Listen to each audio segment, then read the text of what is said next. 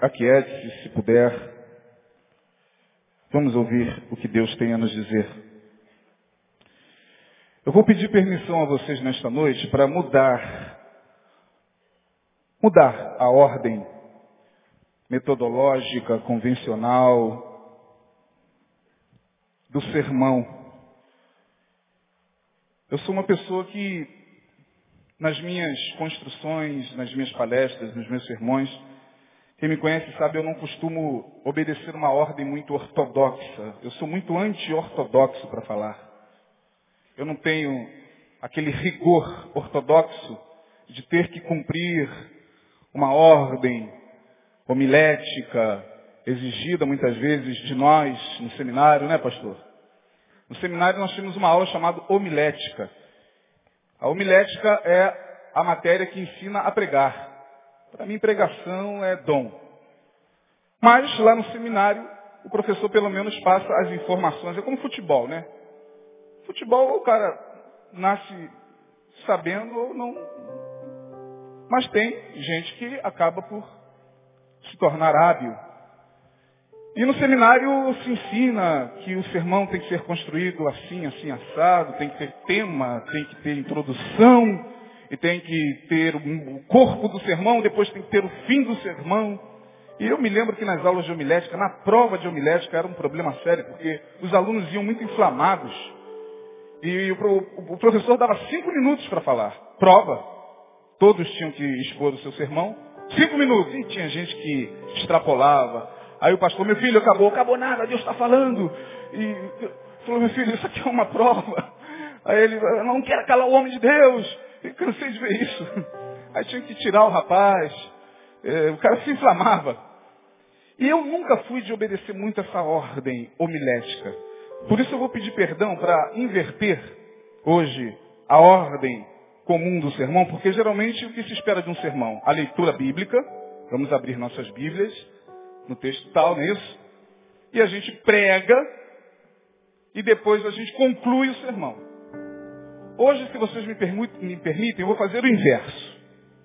Eu vou falar primeiro e no final vou ler o texto.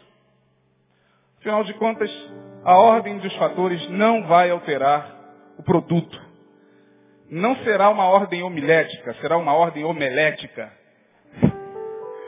Mas vamos ver no que dá. Porque hoje eu quero ficar bem à vontade para falar e eu quero quebrar um pouco esse padrão. E é claro que a gente não faz isso todo dia. A ordem normal é abrir a Bíblia, ler o texto, expor o texto, terminar o texto. Mas hoje eu vou fazer diferente porque hoje eu quero contar história. Quantos gostam de ouvir história aqui? Eu quero falar de gente. Gente, de gente, gente como a gente. Gente como eu e você. Gente que difere de nós apenas pelo fato de terem vivido em uma época completamente diferente da nossa. Em um contexto cultural completamente diferente do nosso. Essas pessoas às quais eu citarei viveram aproximadamente há 2.500, 2.800 anos atrás. Viveram muito antes de Cristo. Portanto, a sociedade era uma, a cultura era uma, os valores sociais eram outros, completamente diferentes. A forma de ver a vida, de perceber a vida, era diferente da nossa. Mas eram pessoas, e por serem pessoas, por serem gente, viveram dramas, viveram emoções, viveram histórias reais. E eu vou colocar o nome deles aqui para ver se vocês conhecem alguns deles. Eu pedi para que colocassem lá os nomes. E não sei. Bom, tá aí o primeiro. Bom, vamos falar dessa jovem. Quantos já ouviram falar de Raabe? Muito pouca gente. Quantos conhecem Raabe? Levante a mão. Ó, tá vendo? Muito pouca gente. Quem era Raabe? A história de Raabe está lá em Josué capítulo 2. Raabe era uma prostituta, uma meretriz, que vivia numa cidade chamada Jericó. E ela vivia se prostituindo, sabe lá Deus por que razão. se para sustentar seus filhos, seus pais, ninguém sabe o que a levou à prostituição. Mas sabe-se, pelo capítulo 2 de Josué, que Raabe era uma prostituta. Raabe era a Geni de Jericó. Vocês não se lembram da Geni? Quantos conhecem Geni e o Zé Pilim, de Chico Buarque de Holanda? Lembra? De tudo que é nego torto, do mangue do cais do porto, ela já foi namorada. O seu corpo é dos errantes, dos cegos, dos retirantes, é de quem não tem mais nada. Dá-se assim desde menina, na garagem, na cantina, atrás do tanque e no mato.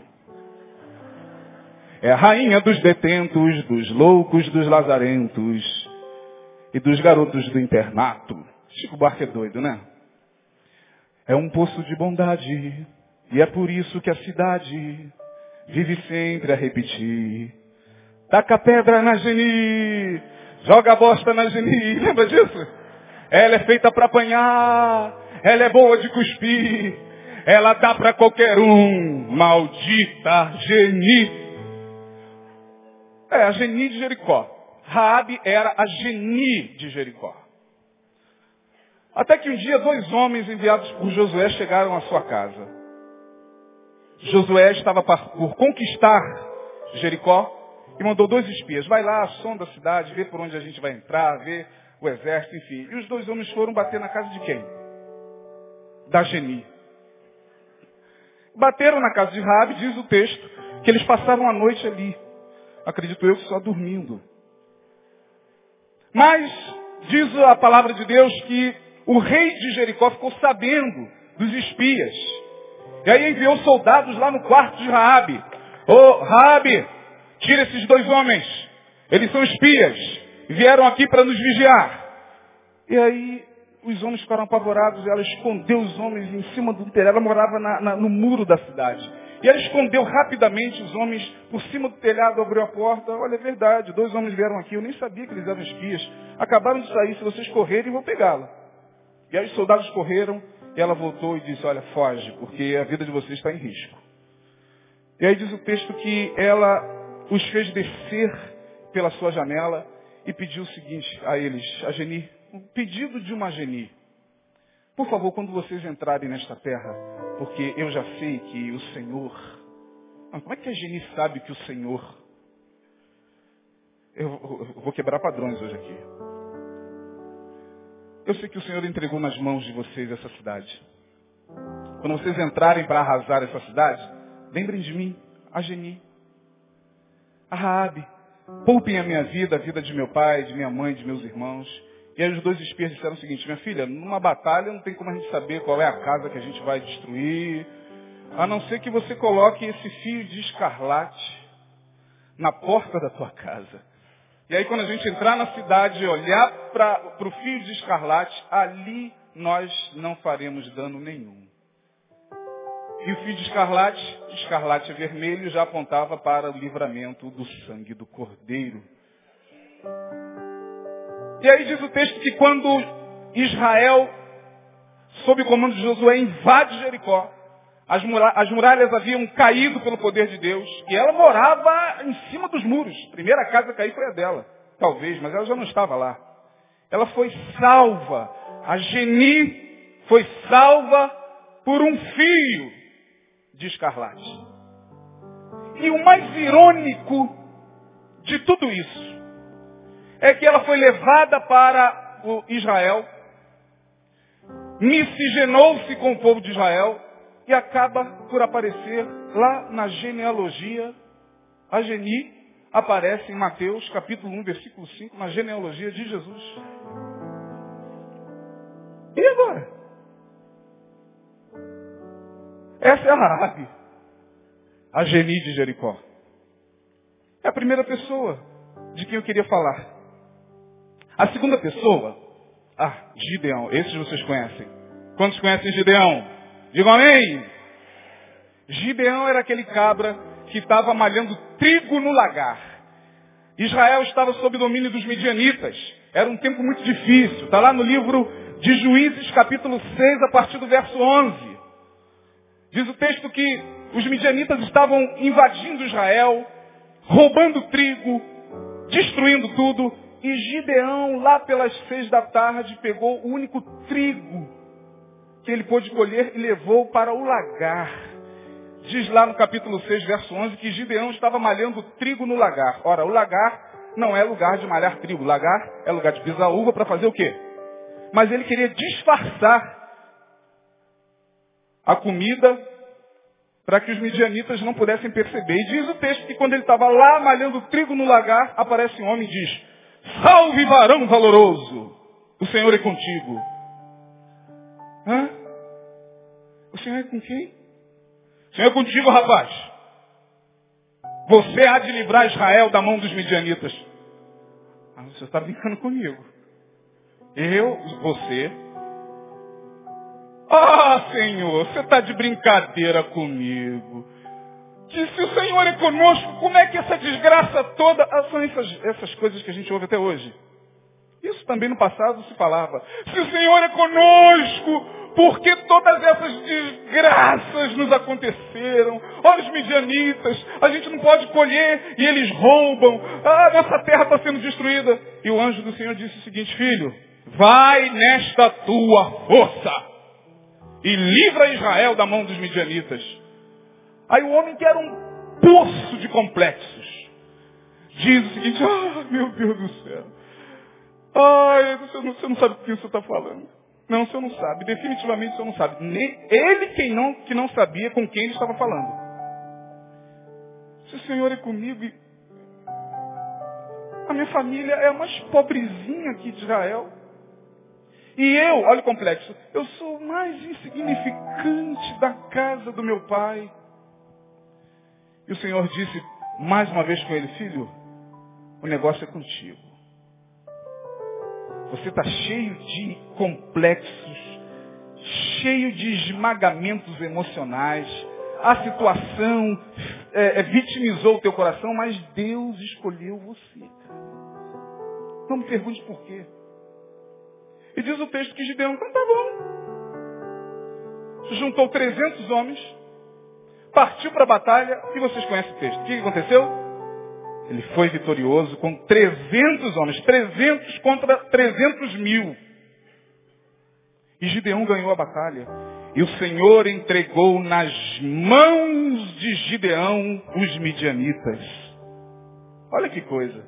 Aquele camarada que estava lá nos fundos da casa, malhando trigo com medo, batendo a perna. Quem sou eu? Ai meu Deus, eu sou tão pequenininho, não tenho estudo. Eu não falo bem o homem faz uma guerra com 300 homens e vence a batalha. Fantástica a vida desse cara. Mas tem mais uma pessoa aí, tem um cabra aí. Esse aqui vocês não conhecem, não. Duvido que vocês conheçam. Quantos já ouviram falar de Baraque? Não é possível. Vocês conhecem bem a Bíblia mesmo, hein? Baraque, a história dele está lá em Juízes capítulo 4. Tudo em juízes. A maioria da história dessas, dessas pessoas está em juízes. Baraque era o chefe do exército de uma grande mulher, chamada Débora. A única juíza em Israel. Ó, a presidente Dilma aí. É, era Dilma Rousseff lá na... Débora, a única mulher a se levantar como juíza, profeta do Senhor, mulher de Deus. E Baraque estava ali como seu comandante. E acontece que um tal de Jabim, um rei lá de Canaã, se levanta contra Israel. Sempre a mesma história. E aí Débora chama a Baraque e diz o seguinte, olha Baraque, Jabim está reclamando algumas terras, dizendo que nós tomamos as terras dele, ele vai vir com um exército poderoso. Junta os homens lá e faz a batalha. E aí Baraque, que era um homem de alma sensível, era um romântico. Sabia dar valor à mulher. Sabia a importância da presença feminina, mesmo nesses momentos de guerra. Diz o seguinte, olha, eu até vou, Débora. Mas se tu não vires conosco, eu não arredo meu pé daqui. Isso é camarada que sabe valorizar a mulher. Está faltando muito baraque nos dias de hoje, tá não? Quantos baraques nós temos aqui? Ah, levante a mão. Aí, gente. Olha lá, um baraque lá. Onde estão os homens que sabem valorizar a presença feminina? Levante a mão. Ô, oh, irmãos. Ô, oh, irmã. Vamos aprender com Baraque. E aí, Débora disse o seguinte. Débora era um meio intempestiva, tinha uma personalidade muito forte. Tá bom, eu vou com você. Mas se o Senhor nos der a vitória, a vitória será minha e não tua. Rapaz. Aí sabe o que ele diz? Não tem problema não. Fica com a glória. Pode ficar com a glória. Fica com o louvor. Eu quero que você esteja conosco. E aí esse cara faz uma guerra, ajunta homens, faz uma batalha, Débora sai à frente do exército e ele se torna vencedor, porque diz o texto que o Senhor entregou a Jabim nas mãos de Baraque e no cântico de Débora aparece o nome desse cara. O último dos românticos. O homem de alma feminina. O homem que não fazia questão nem de glória. Ah, porque se eu for Baraque, a glória da batalha vai ser minha. Não tem problema, não faço questão de glória. Eu não quero louvor. Era um homem muito sensível, muito muito incompreendido até, já pensou? Qualquer outro capitão tá besta, rapaz. Teu nome vai entrar para a história. Se você for e, e, e, não levar Débora contigo, ela já te deu um bisu, olha, vai você, porque se eu for, eu vou querer essa glória para mim. E você, o homem não fazia questão de glória nenhuma. A história desse cabra. Tem mais um outro cabra aí. E alguém falou o nome dele hoje. Alguém falou no nome de Sansão hoje. Não me recordo quem, mas esse nome já foi citado aqui hoje. Quem foi? Ricardo. Quantos já ouviram falar em Sansão? Sansão é um problema sério. Lá em Juízes capítulo 13 está a história desse homem. Diz o texto que Israel estava sob o domínio dos inimigos. Sempre sob o domínio dos inimigos sempre sobre a, a, a, sobre a opressão dos inimigos. E lá no meio de uma tribuzinha insignificante, tinha um camarada chamado Manoá. E a sua mulher era estéril. E eles receberam a visita de um de um homem gigante, um nefilim, em carne e osso. E esse homem chega e diz o seguinte, senhora, vem cá. E Manoá estava trabalhando no campo. A senhora é estéreo, a senhora vai engravidar. E a senhora dará à luz a um menino na cabeça de quem não poderá passar navalha. Ele será separado do Senhor, será nazireu de Deus. O nazireu era é, o voto do nazireado era feito por homens que se separavam e consagravam suas vidas de forma radical ao Senhor. O Nazireu era aquele que se consagrava totalmente ao Senhor. A vida de um Nazireu era uma vida de muito ascetismo, ou seja, de muita santidade. Ele, ele era alguém que vivia um rigor de santidade enorme. E o anjo disse para a mulher, esse garoto será Nazireu, ele vai nascer, e ele não deve tomar bebida forte, não deve tocar em coisa imunda, não deve tocar em cadáver, nem mesmo no cadáver de vocês. E o Senhor começará a livrar a Israel pelas mãos dele. E a mulher, uai, a camponesa. E o homem foi embora e veio Manoá, seis horas da tarde, cansado. Ô Manoá, tem algo para te contar, filho. Veio um homem aqui bonito. Sua face era terrível. Terrivelmente bonita, era um homem de Deus. Ele disse, sabe o quê? O quê? Ele disse que eu vou engravidar. Você está doido, né? Não, não é possível. Sério. E ele disse que o menino vai, vai, vai, não pode ir. Não entendi muito bem. Aí Manoá foi para o quarto, orou, Senhor, ou essa mulher está ficando maluca, ou o Senhor mandou mesmo o teu mensageiro aqui, manda ele de volta. E diz o texto que no dia seguinte o homem voltou. E quando ela viu, ela disse, Manoá! E Manoá olha ao longe e corre, o homem de Deus está aqui. E aí ele chega, Bom, é o seguinte, eu vim aqui ontem e falei que a tua mulher vai engravidar, então pode começar a trabalhar a partir de hoje. a mulher vai engravidar e vai dar à luz a um menino, esse menino é nazireu, não vai passar navalha na cabeça dele, ele não vai poder tocar em carne imunda, ele tem algumas restrições sérias, restrições de um nazireu. E ele vai começar a livrar a Israel, ele será um juiz. Tudo certo? Tudo certo. Mas fica, fica com a gente aí, fazer um cabritinho para você aqui. Aí ele oferece esse cabrito ao Senhor em holocausto. Aí ele, mas peraí, o Senhor não falou nem seu nome. Por que perguntas pelo meu nome, visto que é maravilhoso? O homem ficou tremendo. Pegou o cabrito, colocou lá na fogueira, o fogo subiu, o varão subiu na chama. É o Senhor, Manuel! É o Senhor, mulher! E caíram com o rosto em terra. Ela disse, mas Manoá, isso tremendo, uma, um pânico. Mas Manoá, a gente não está morto. Se o Senhor apareceu para a gente, a gente não morreu, então vamos, vamos, vamos finalmente. E diz o texto que ela engravida e nasce quem? O moleque nasce. Mas me parece que ele não foi avisado que era nazireu. Não, não dá. Deus faz algumas coisas que deixa a gente assim, com a cabeça meio confusa. O, o, garoto foi crescendo e a primeira coisa que ele fez foi a seguinte: quero uma mulher. Vou lá na terra dos filisteus. Diz o texto que ele gostou de uma filisteia lá da cidade de Timna. E disse, pai, eu quero aquela lá. Aí ele, mas filho, filho. Ai meu Deus, você começou a dar dor de cabeça. Filho dá dor de cabeça, né? ora, ora, ora, ora para ter filho. Ai meu Deus, seu filho, filho, tem tanta mulher bonita aqui em Israel. Olha aquela ali. Olha que coisa linda. Eu gostei daquela lá. Vamos lá. E aí lá foi o pai de Sansão e a mãe de Sansão com ele.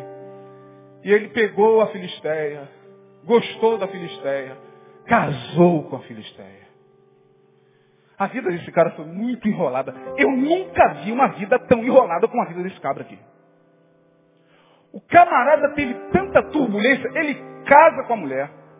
E durante sete dias de festa, porque a festa judaica realizava-se em sete dias, durante sete dias, ele, no meio do caminho, havia encontrado um leão, vocês conhecem a história, ele mata o leão, aí no corpo do leão, umas, umas abelhas fazem uma colmeia, e aí no dia seguinte está lá, o leão morto, uma colmeia, ele pega aquele mel, come e leva para casa, dá para o pai e para a mãe, mas sem falar de onde era. E aí, o Nazireu, durante sete dias, e chapa no vinho, lá, lá, lá, lá, lá, lá, hey, lá, lá, o cara era Nazireu, não podia beber. E lá pelas tantas, com o vinho já uh, falando mais alto, ele olha para os filisteus e diz, aê, vou propor um enigma, hein? Quem acertar o enigma vai ganhar 30 peças de roupa. Fala aí, Sansão. O enigma é o seguinte, do comedor saiu comida e do forte saiu doçura. Os filisteus, nossa, que, que esse desgraçado, já tinham raiva dele. Que, que desgraçado está querendo dizer? Aí foram até a mulher dele. Ou você persuade o teu marido a nos falar o enigma, ou a gente vai matar você e o teu pai. E aí, naquelas noites de lua de mel, lá vai a mulher, disse, Sansão tinha um problema, não conseguia segurar a boca. O camarada era muito impulsivo, muito sanguíneo, muito emotivo, sabe?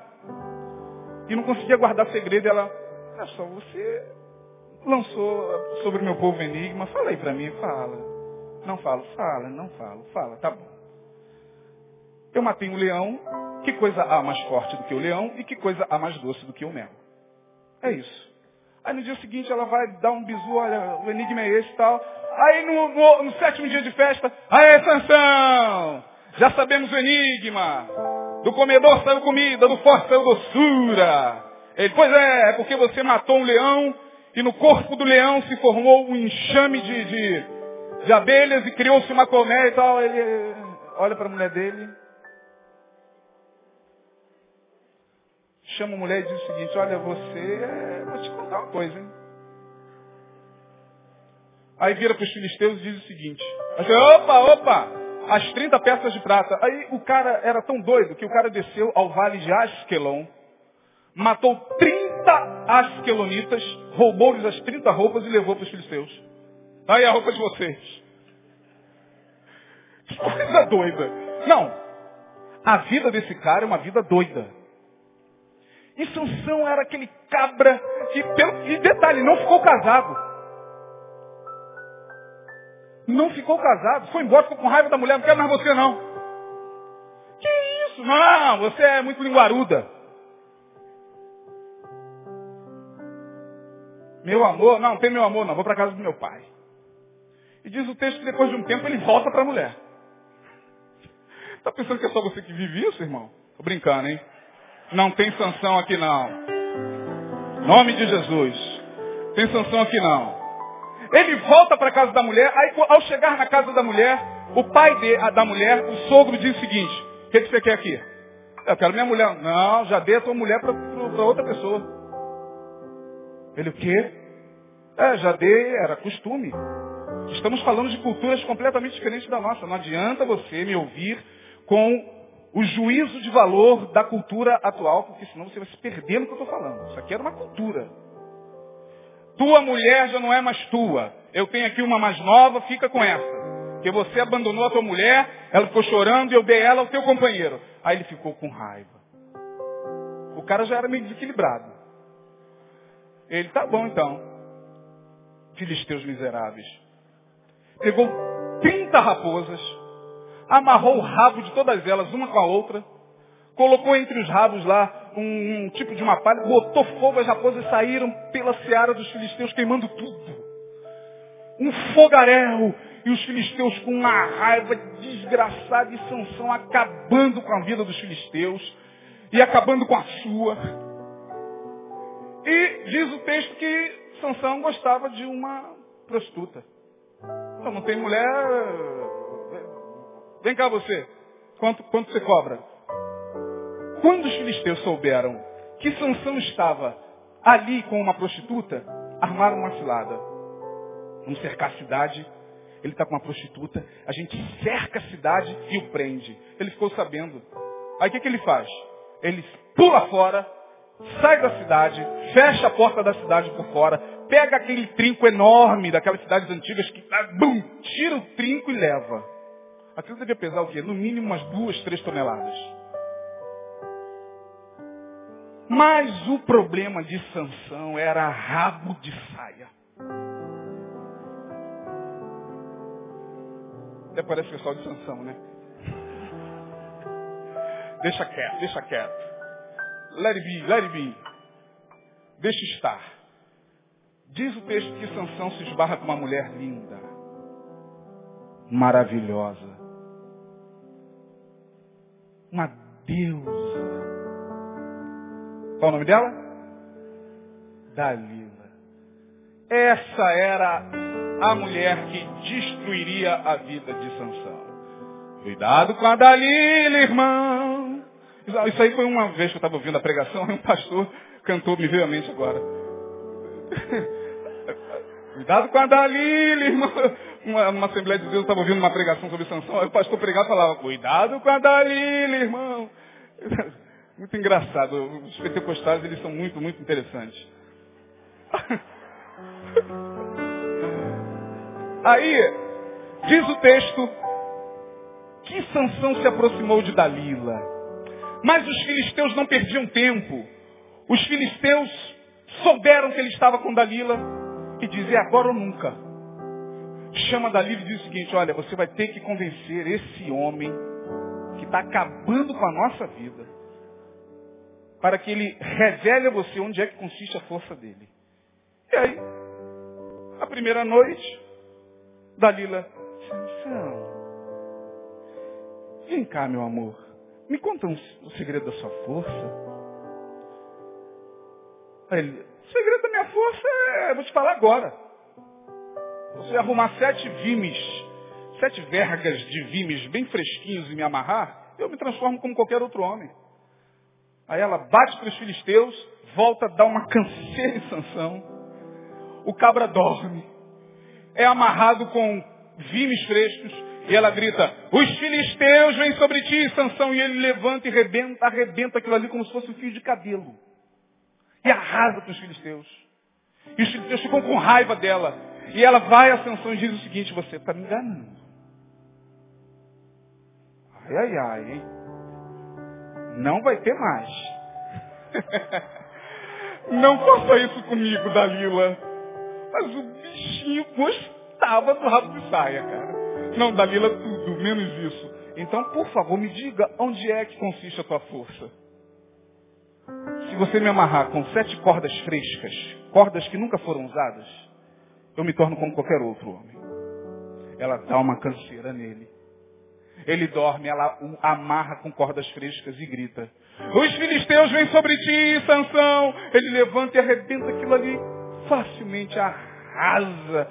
E aí os filisteus chamam Dalila e dizem o seguinte, olha, ou a gente mata você ou não é possível. Não, peraí, me dá mais uma chance. Olha, por duas vezes você me enganou. Agora eu vou te dar um jejum. Pelo amor de Deus, não faça isso, Dalila. Você me enganou duas vezes. Não tá bom. Nunca passou navalha sobre a minha cabeça. Se meu cabelo for rapado, minhas forças se vão. Ela o faz dormir, corta as tranças dele e grita de novo, os filisteus vêm sobre ti, Sansão. Ele levanta e parte para cima e um filisteu magro o agarra. Ele perdeu sua força. Imediatamente seus olhos são arrancados. Ele perde os dois olhos. Serve de espetáculo para a cidade. Ah, olha lá quem nos afligia! Lá está ele, os grandes Sansão. Ele com os olhos vazados, agora tendo que servir de espetáculo para os filisteus. Tudo por causa da sua impulsividade, tudo por causa das suas emoções não controladas, tudo porque ele era um cara que se apaixonava muito fácil. A paixão é uma benção, irmãos, mas a gente tem que tomar cuidado. Apaixonar-se sem a devida medida da razão dá no que deu. E aí Sansão ficou lá, servindo de chacota, até que um dia os filisteus dão uma festa. E no templo do deus Dagon, três mil filisteus se reúnem e dizem o seguinte, vamos louvar, vamos adorar a Dagon, vamos fazer um culto em ações de graças a Dagon, porque ele entregou em nossas mãos o nosso inimigo Sansão. E aí três mil pessoas, Dagon enorme. Aqueles deuses tinham seis, sete metros de altura. E Dagon sendo louvado, e Sansão sendo achincalhado, sendo envergonhado. Mas diz o texto que ele sentiu a trança dele começar a crescer. E no dia em que a festa estava no auge, todo mundo bebendo, todo mundo rindo, ele chega para o guri que o levava pelas mãos, porque ele estava completamente cego, com os olhos vazados, e diz o seguinte, leva-me por favor até aonde estão as pilastras desse templo. E o garoto leva. Ele sente as pilastras, direita e esquerda. E ao tocar nas pilastras, ele faz a sua oração. Ó oh, Senhor, pequei. Eu fui um cara que durante a minha vida toda me apaixonei, me perdi. Bati a cabeça aqui e ali, nazireu, separado pelo Senhor. Eu me perdi, mas eu te peço que o Senhor ouça a minha oração pela, pela última vez. E me faça vingar o teu nome que está sendo envergonhado aqui pela última vez. Alguém passou mal ali. Voltem a atenção de vocês para cá, ele já vai ser atendido. Diz o texto que ele faz essa oração e empurra as pilastras dizendo, morra eu com os filisteus. E diz o texto que o templo de Dagom veio abaixo e ele matou mais na sua morte do que na sua vida. Esse é Sansão. E outro cabra aí. Acabando. E esse vocês não conhecem. Duvido. Muito poucos conhecem isso aqui. Quantos conhecem Jefté? Viu? Muito poucos. Jefté, a história de Jefté é muito interessante. O pai de Jefté também gostava de visitar a Vila Mimosa de vez em quando. Gostava de uma Vila Mimosa? E diz o texto que numa dessas visitas, ele engravidou uma prostituta. E essa prostituta deu à luz a Jefté. Mas o cara reconheceu o filho, pegou o garoto, levou com ele. Acontece que mais tarde, Gileade, o pai de Jefté, casa, constitui família e tem filhos. E os seus filhos crescem e ficam sabendo que Jefté não era filho legítimo ali da sua mãe. Era filho de uma prostituta. E num dado momento, pressionaram, encurralaram o Jefté e disseram o seguinte, ô meu amigo, tu não vai ganhar a herança do nosso pai com a gente não. Pode vazar. Rapa fora daqui, cara. Diz a palavra, que está lá em Juízes 11, que Jefté, não tendo outra alternativa, foi para a rua. Pior, ficou andando com homens levianos. Não tinha outra alternativa. Comia com os levianos. Se acercava de levianos. Aí, mais uma vez, Israel foi entregue na mão do seu inimigo. Não tinha ninguém que pudesse fazer a guerra de Israel. Foram pedir a quem?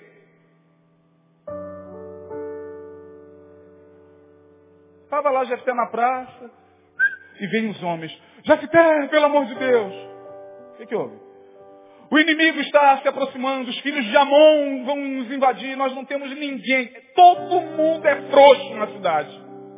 Não tem um homem valente para fazer a guerra, a não ser, a não ser tu. Ele, ah, é.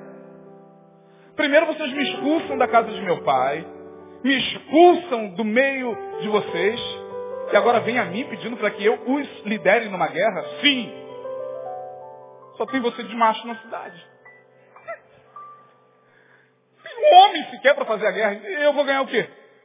Não, se você ganhar a batalha, você será o nosso juiz. Eu gostei desse negócio. E Jefté foi, fez a, a batalha, ganhou a guerra e foi vencedor. filho de uma prostituta. Um cara que estava na rua. E que talvez não tinha absolutamente nada a não ser o seu próprio nome e a sua coragem. Passa o outro aí. Dispensa comentário. Precisa falar alguma coisa desse cara? Quem foi Davi? Nós vamos responder em uníssono. O homem, vamos lá. Mais forte, quem foi Davi? Mas sabe por que você diz que Davi foi o homem segundo o coração de Deus? Porque está na Bíblia. Porque se não tivesse na Bíblia, você não diria isso.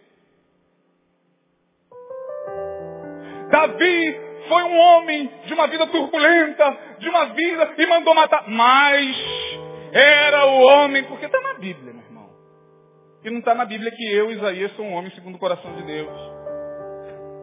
Que o Denilson é um homem segundo o coração de Deus. Mas aprove a Deus deixar escrito acerca de Davi. E por isso que a gente diz, Davi foi o mais Davi Todos vocês conhecem a história, tadinho de Davi. Eu costumo dizer que quando a gente vai dar mau exemplo de vida familiar, as caveirinhas de Davi lá em Jerusalém já começam a se mexer. Ai meu Deus, já vão falar de mim. Porque esse camarada não descansa em paz. Porque sempre que nós vamos falar de mau exemplo de família, de péssimo chefe de família, tem que tomar Davi como exemplo. Porque o cara, pelo amor de Deus, dispensa qualquer comentário. Precisa falar de Davi? Então vamos para o outro, o último. Quer beber água. Falar de um cara como esse, você tem que olhar o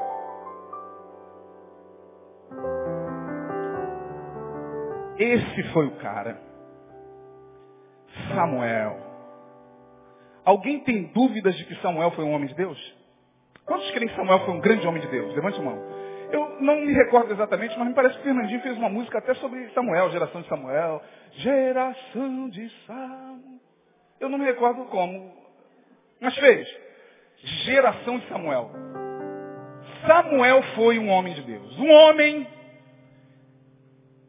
que assumiu três funções em Israel: profeta, sacerdote e juiz.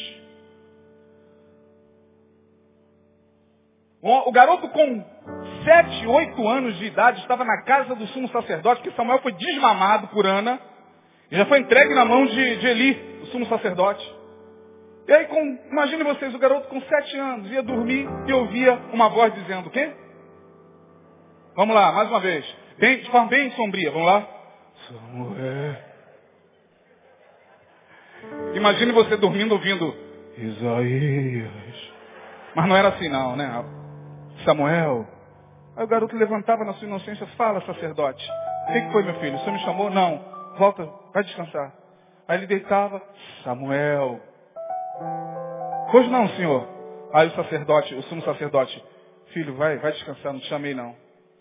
Aí mais uma vez, Samuel. Aí ele, o senhor me chamou. Aí Eli, o sumo sacerdote, entendeu que Deus já não estava mais falando com ele. Que coisa terrível. Chegou a arrepiar aqui as minhas escoriações. Aí Eli entendeu que Deus não estava mais falando com ele, que era sumo sacerdote e disse, filho, vai dormir. E quando você ouvir essa voz, Samuel, você responde o quê? Fala, Senhor. E o pior, o moleque foi dormir e não conseguiu dormir. Samuel, ele fala, Senhor, porque teu servo ouve. Filho, eu estou para fazer algo tremendo em Israel. E os ouvidos que ouvirem, retirarão, porque eu vou acabar com o sacerdócio de Eli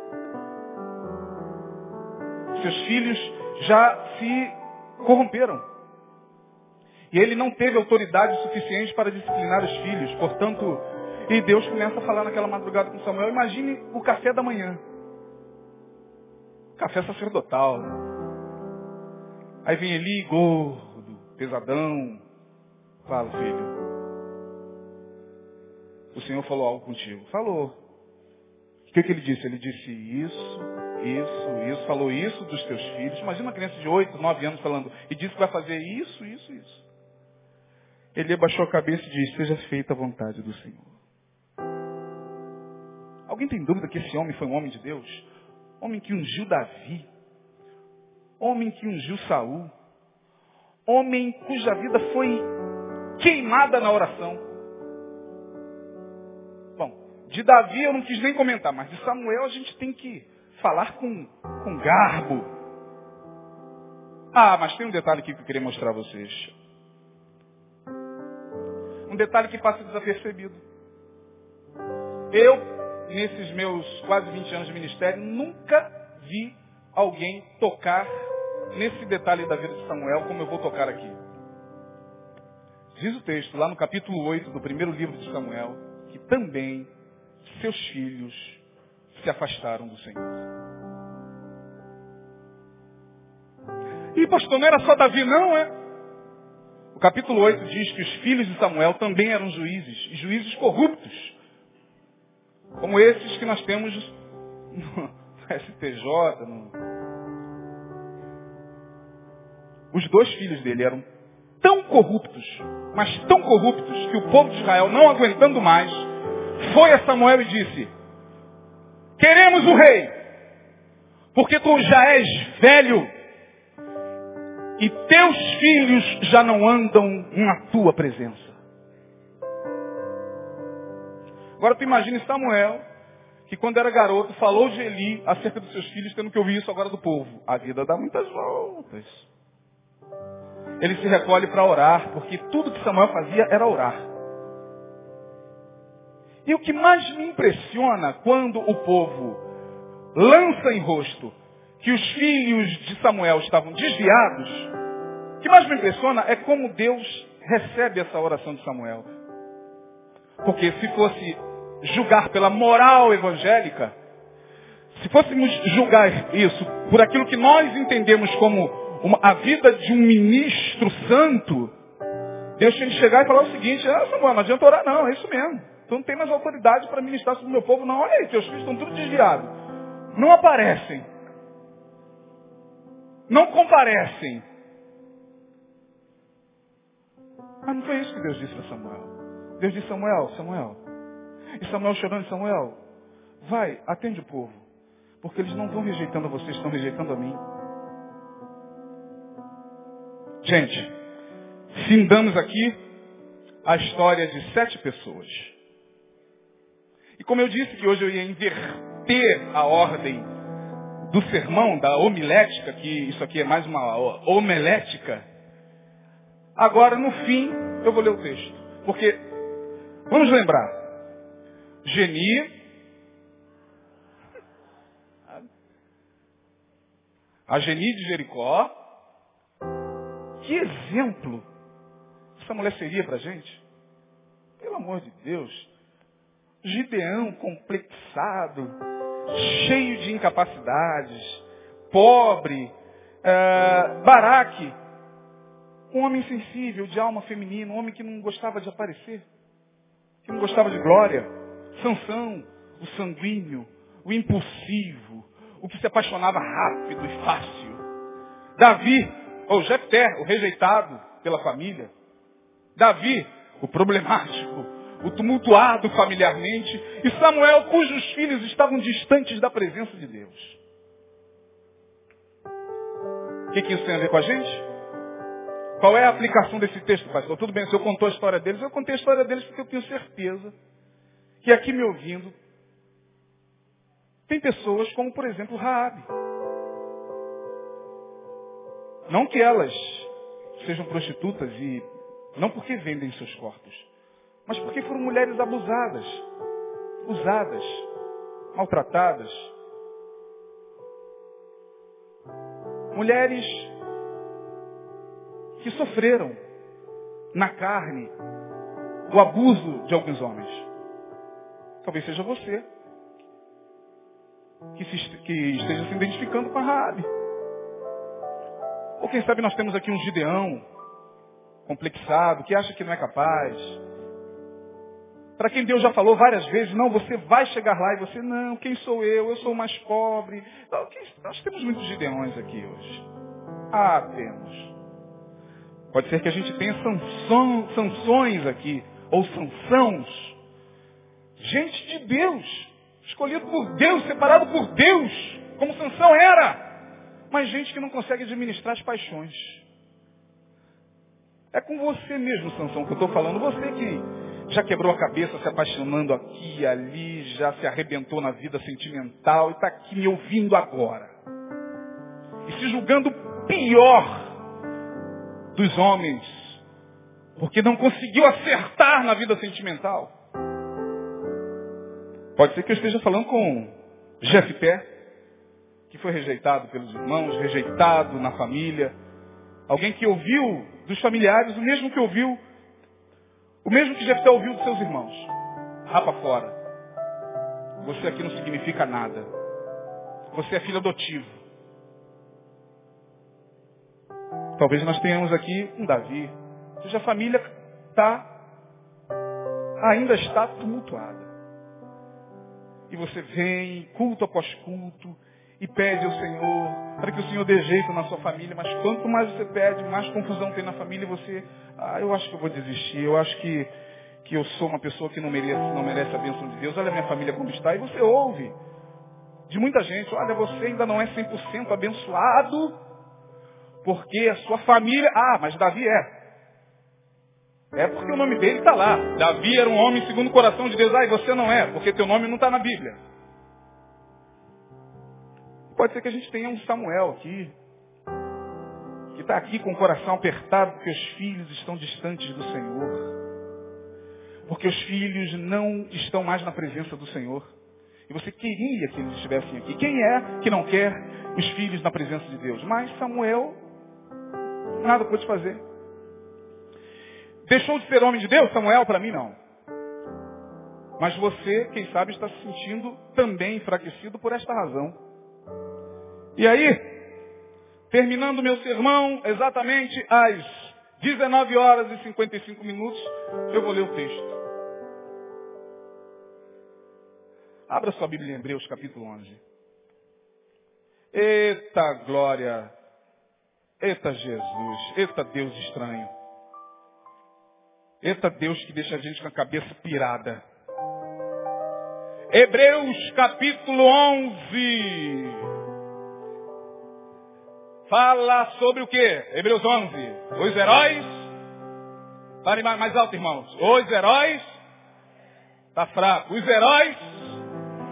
Bom, todo mundo conhece a passagem de Hebreus 11. Talvez você não atentou para o versículo 31 e 32.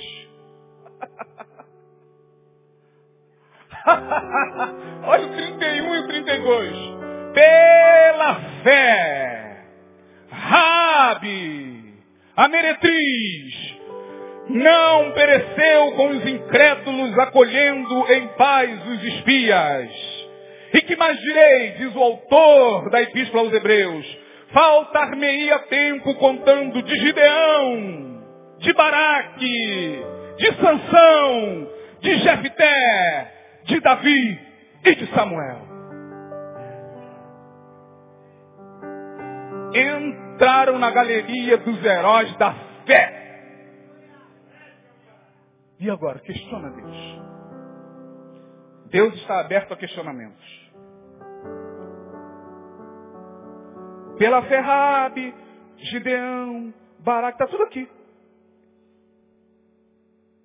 Agora, se estas pessoas ambíguas, tumultuadas, cheias de falha, cheias de tumultos na sua vida sentimental, na sua vida familiar, entraram aqui, por que, que você também não pode ser um vencedor? Quem disse que você, por estar vivendo talvez situação semelhante, tenha que ficar nessa de que você está incompleto? Porque diz o texto no verso 34, Aliás, verso 33, os quais, os sete, os quais, pela fé, venceram reinos, praticaram a justiça, alcançaram promessas e fecharam a boca dos leões. E eu gostei muito quando o autor da Epístola aos Hebreus colocou aqui no verso 32. Que mais direi? Faltar-me-ia o tempo. Eu disse, oba! lendo esse texto em casa. O tempo que faltou a ele é o meu hoje. O tempo que faltou para esse cara, Deus me deu hoje para falar dessa gente. Portanto, eu quero encerrar aqui oito horas da noite meu sermão dizendo para você que independente da sua vida e de como ela está, você não precisa acabar como Sansão, você não precisa manter-se nesta atitude de desesperança e de descrença. Porque hoje o teu nome pode entrar para a galeria dos heróis da fé.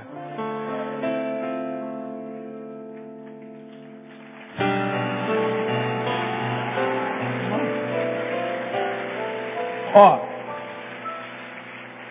acabou o sermão. Eu não sou muito de, eu não tenho dom de fazer apelo coisa horrível, né? Pastor diz que não tem dom de fazer apelo. Não, não é que eu, eu, eu, Nos meus sermões geralmente eu não faço muito apelo, mas hoje eu queria. Eu queria chamar você à frente, você que se identificou com a história dessa gente aí, gente que viveu há 3 mil anos atrás, mas gente que fala com suas emoções tão forte no coração de todos nós. Eu queria, o altar está aqui. Parece mesmo que esse dia quiser vir aqui à frente, eu não vou insistir muito não, mas se você sentir no coração de vir aqui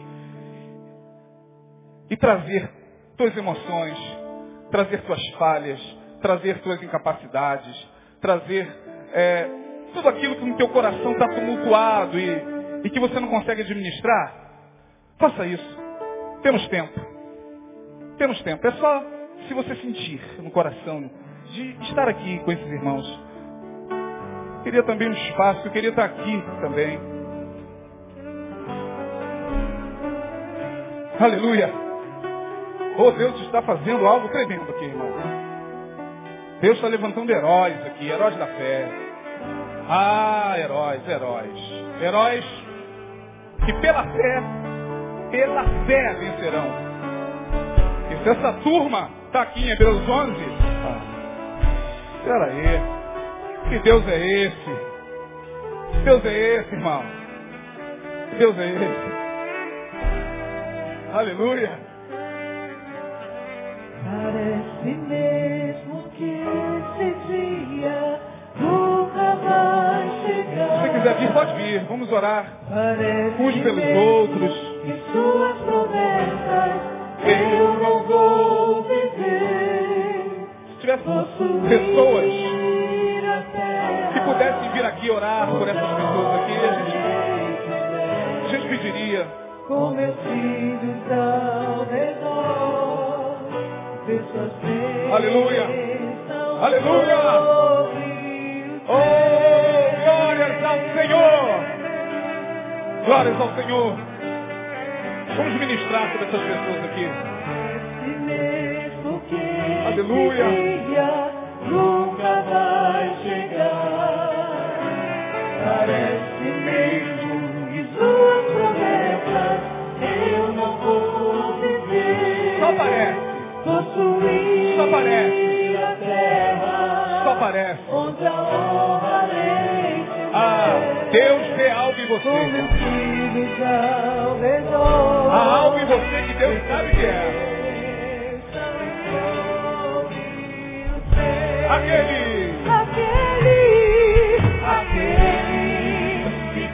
Oh.